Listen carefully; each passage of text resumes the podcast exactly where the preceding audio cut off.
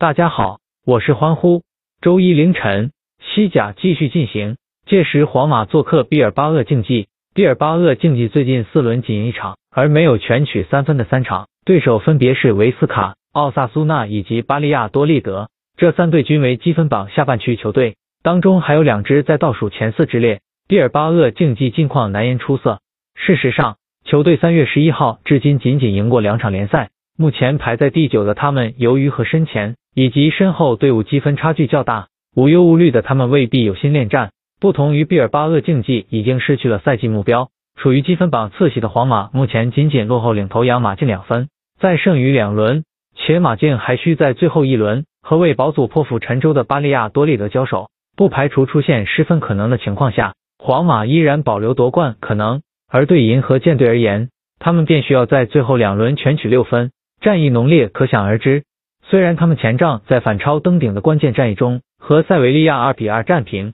但上轮做客他们四比一大胜格拉纳达，四个入球分别来自不同球员，状态不可谓不佳。更有利的是，皇马今季做客仅仅落败过一场，其做客战斗力之强可想而知。再加上皇马近十次做客比尔巴鄂竞技，能够交出六胜三和一负的压倒性战绩。此番挥军，皇马定必取胜。欢呼推介，皇马克胜。欢呼今天还将会把今日另一场西甲赛事巴萨对阵塞尔塔的推文发布在我的同名公号上，欢迎围观。求点赞，求转发，求关注。